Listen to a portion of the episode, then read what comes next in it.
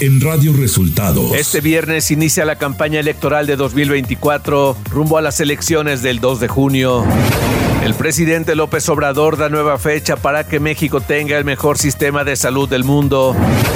Incrementar aguinaldos afectará a más del 95% de las empresas, advierte la Coparmex. Esto y más en las noticias de hoy.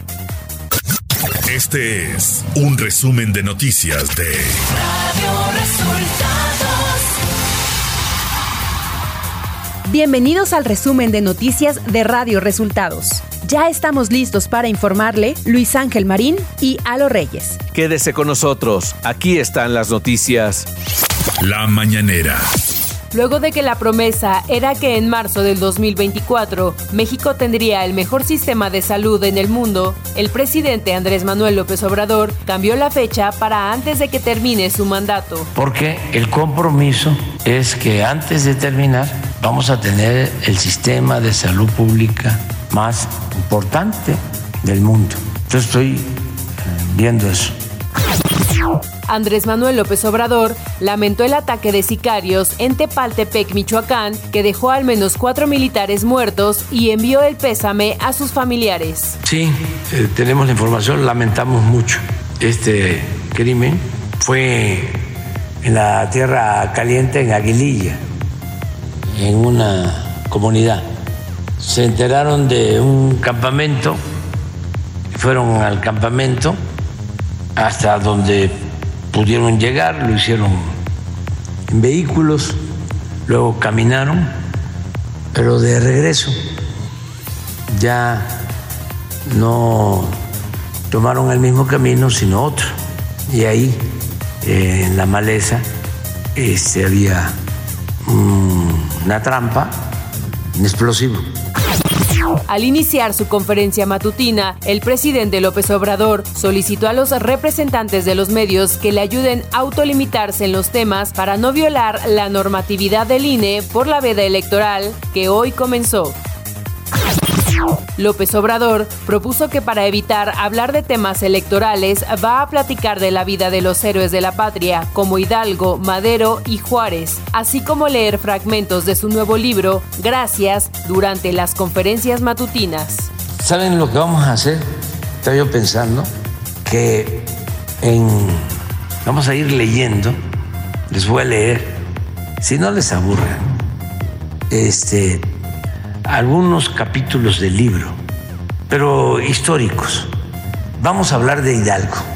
¿No les parece? Radio Resultados. Elecciones 2024. El Consejo General del INE aprobó por unanimidad el registro de las candidaturas a la presidencia de la República en favor de Xochitl Galvez Ruiz, de la coalición Fuerza y Corazón por México, de Claudia Sheinbaum Pardo, de Sigamos Haciendo Historia, y Jorge Álvarez Maínez, del Partido Movimiento Ciudadano. Este viernes 1 de marzo inician las campañas electorales. Al iniciar campaña en Fresnillo, Zacatecas, al primer minuto de este 1 de marzo, Xochitl Galvez Ruiz, candidata presidencial de Fuerza y Corazón por México, de los partidos PAN, PRI y PRD, en su primer mensaje de campaña, dio a conocer sus primeras propuestas en materia de seguridad, entre las que ofreció acabar con los abrazos a los criminales. Vamos a volver a la Guardia Nacional, realmente guardia y realmente nacional realmente guardia, porque vamos a darles la orden de investigar y perseguir a la delincuencia. Se acabaron los abrazos a los criminales. Además, Galvez Ruiz afirmó que los militares no deben hacer cosas de civiles. Vamos a sacar a soldados y marinos de las tareas civiles que los distraen de su misión principal defender a México de la mayor amenaza a nuestra soberanía, el control territorial del crimen organizado sobre vastas zonas del país. A los civiles, lo que es de los civiles, y a los militares, lo que es de los militares.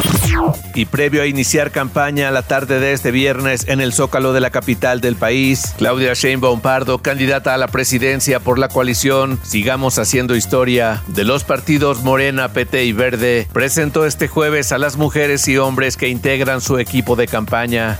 Mario Delgado, coordinador general de la campaña. Citlali Hernández es coordinadora de enlace con mujeres, muy importante. Adán Augusto López, coordinador político. Tatiana Cloutier, coordinadora de voceros. Marcelo Ebrar, coordinador de vínculo con organizaciones civiles y mexicanos en el exterior.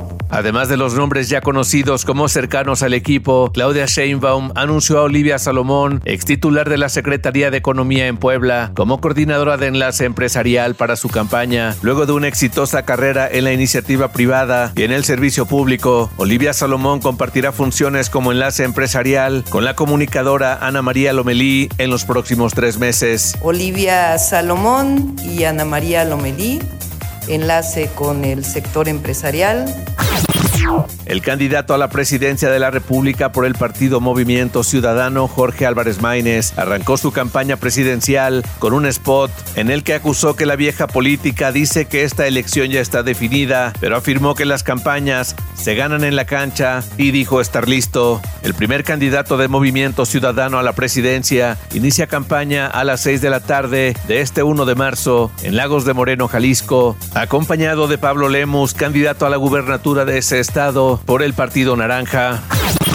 Hasta este jueves, previo al inicio de las campañas, 12 candidatos habían solicitado protección federal para los eventos masivos y recorridos que harán por el país y sus entidades, informó la consejera presidenta Guadalupe Tadei Zavala. Al actualizar la lista de los aspirantes que han pedido la seguridad, comentó que las juntas locales y los organismos públicos locales electorales, OPLES, también han recibido sus respectivas solicitudes. Nacional. Ante la propuesta de que se duplique el aguinaldo para los trabajadores mexicanos, la iniciativa privada señaló que el empresariado en México atraviesa condiciones complejas, por lo que de aprobarse esta iniciativa se afectarían a más del 95% de las empresas en el país, de acuerdo con la Confederación Patronal de la República Mexicana, Coparmex. El organismo también reprochó que medidas como el aumento al salario mínimo, las reformas pensionarias y el incremento de los días de vacaciones han implicado costos adicionales para las empresas que no han sido acompañadas de incentivos que promuevan la creación de empleos formales, el aumento a la productividad, el emprendimiento o el apoyo para micro y pequeñas empresas. La Comisión de Protección Civil de la Cámara de Diputados aprobó por mayoría de Morena, PT y Partido Verde Ecologista de México el dictamen que expide la Ley General de Protección Civil y Gestión de Riesgo de Desastres, como lo propuso el presidente de la República, Andrés Manuel López Obrador, el 28 de septiembre de 2023, que obliga a las entidades federativas a hacerse cargo de los daños causados por desastres naturales en los estados y municipios. Durante la recepción de la bandera de la paz ONU, enarbolada con el Simposio de Derechos Humanos, Cultura de la Paz y Migración, el senador Miguel Ángel Mancera subrayó que las y los integrantes de la Cámara de Senadores están comprometidos con la construcción de la paz, por lo que trabajan para crear instrumentos legislativos que permitan alcanzar este fin. El legislador del PRD subrayó que retomará las propuestas emitidas durante dicho simposio y las presentará a sus compañeros, con el fin de traducirlas en leyes. Enfatizó que no hay que quedarse solamente en buenas intenciones, sino que hay que redoblar esfuerzos desde todos los ámbitos de la sociedad para que la paz sea una realidad en México y en el mundo. Ciudad de México. El Congreso de la Ciudad de México otorgó este jueves la Medalla al Mérito Deportivo 2022. En sesión solemne se entregó esta distinción a siete deportistas capitalinos que con su labor y triunfos deportivos promueven el deporte entre la juventud. Entre los galardonados se encuentran José Luis López Sánchez, mejor conocido como el Pareja López, el pugilista Ricardo Eduardo Cabañas Enríquez, los beisbolistas Iván Martín Terrazas y el cubano mexicano Randy Rosarena. Información de los estados. El estallamiento de una narcomina y ataques con supuestos drones explosivos dejó al menos cuatro soldados sin vida y nueve heridos en los límites de los municipios de Cualcomán y Tepalcatepec, Michoacán. Fuentes del 65 Batallón de Infantería con sede en Cualcomán revelaron que el ataque fue a las 11 horas entre los poblados del Montoso y el Terrenatillo. El atentado cobró la vida de cuatro militares, entre ellos uno con amputación de ambas piernas, así como nueve elementos más heridos por esquirlas de los explosivos y por picaduras de abejas que se encontraban en la zona. Los cadáveres de siete personas fueron hallados en Lagos de Moreno, Jalisco, la misma localidad donde la desaparición y posible asesinato de cinco jóvenes en agosto pasado conmocionó al país. Autoridades reportaron inicialmente el hallazgo alrededor del mediodía de cuatro hombres y una mujer en un camino cercano al municipio y mostraban huellas de violencia y heridas de arma de fuego. Esto según un comunicado de la Fiscalía de Jalisco. Tras ampliar la búsqueda en la zona, se encontró los cuerpos de otros dos varones, según el reporte actualizado de la Fiscalía, cuyas pesquisas aún no identifican a los posibles agresores ni las circunstancias del crimen.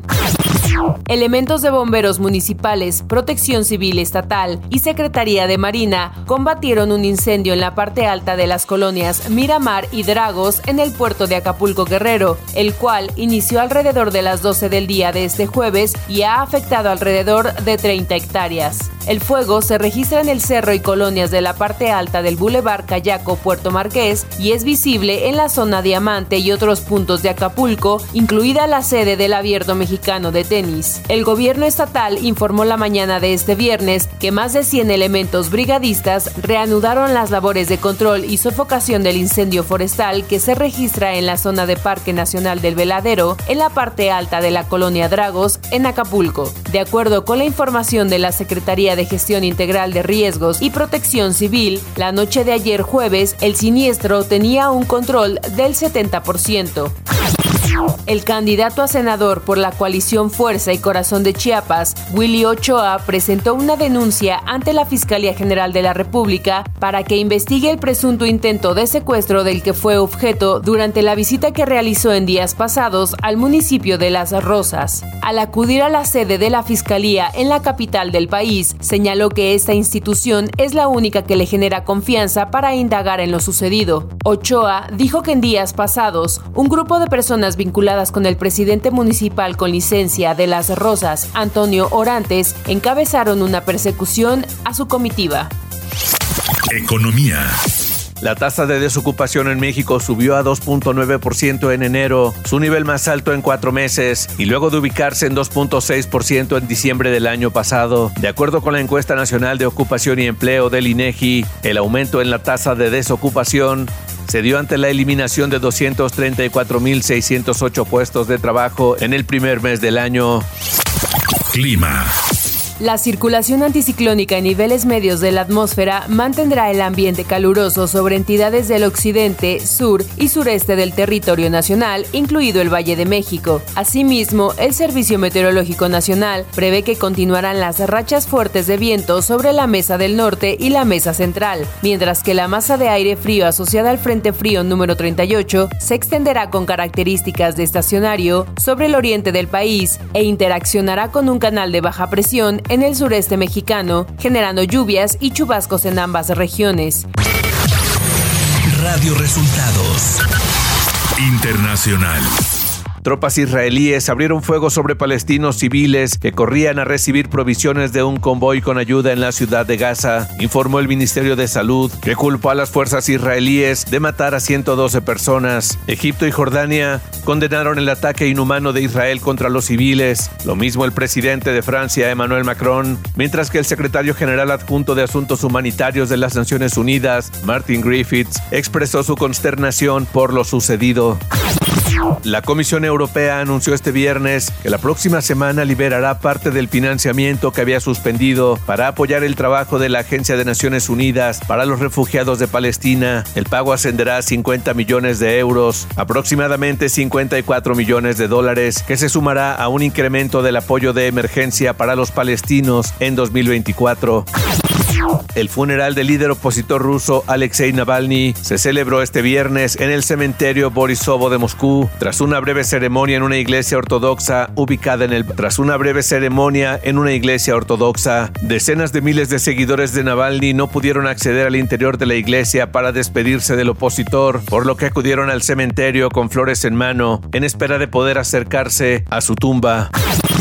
Y hasta aquí las noticias en el resumen de Radio Resultados. Hemos informado para ustedes Luis Ángel Marín y Alo Reyes. Radio Resultados.